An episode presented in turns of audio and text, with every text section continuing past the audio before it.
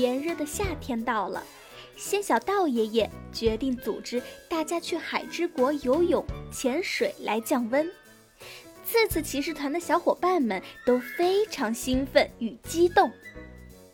大家乘坐时空之门来到了海之国，刚开门，一阵海风吹过，散发着浓郁的海盐味儿。一望无际的大海带给人一种视觉上的开阔感。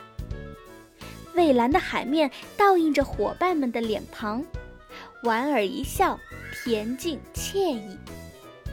这里能够让人瞬间感受到凉爽舒适、清凉一夏。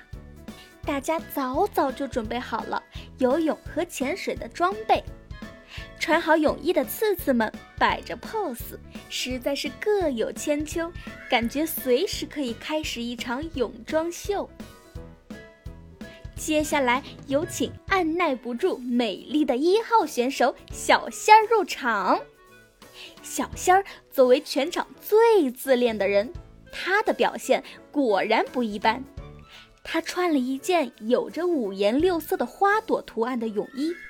走着十分傲娇的模特步，头上还戴着两根粉红色的犄角发箍，摆着各种各样搞怪的姿势，迷之自信的光芒实在是太耀眼了。好了，我们的二号选手雷宝也要登场了，他来了，他来了，他穿着他的泡泡云朵小泳衣来了。好像他这套泳衣就是他刚刚用强力肥皂搓出来的泡泡，幸福快乐的模样印在他的脸上。此刻，他终于从一个粉色的云朵变成了一个纯白色的云朵。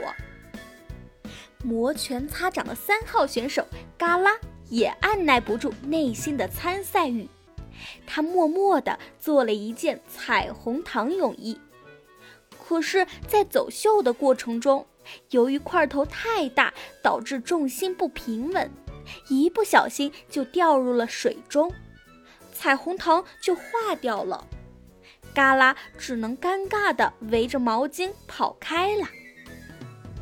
仙小道爷爷说：“好了，孩子们，你们呀，还是穿我给你们准备的正常的泳衣套装吧。”穿戴整齐后，大家纷纷跳入水中。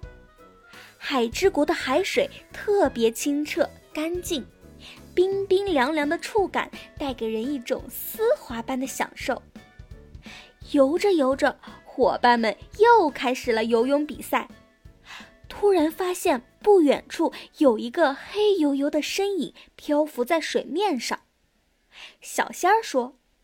我的个仙儿啊，那不就是嘟噜噜吗？嘟噜噜显然也看见了奇尼一行人，他游了过来，说：“哟，奇尼，好久不见呐！我刚看见你们在这进行游泳比赛，我也要加入。”奇尼回复道：“嘟噜噜，真的好久不见，呵呵，当然没问题啦！我也十分期待和你一起比赛呢。”说罢，游泳比赛正式开始。嘟噜噜的参加也激起了伙伴们的胜负欲。只见众人都拼尽全力的游，嘟噜噜格外的快。他心想：“哼，我刚发明的游泳发动机藏在了泳衣里，所以我肯定能赢。”果不其然。嘟噜噜以超快速度成为了第一名，奇尼等人才游到赛道中间。突然，意外发生了，赛道中间的位置刹那间出现了一个巨大的漩涡，一瞬间把次次骑士团都卷了进去。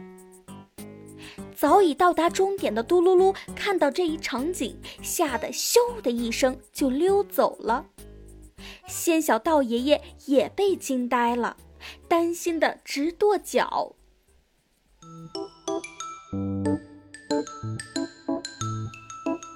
次次骑士团们遇到这样的意外，他们能顺利的脱险吗？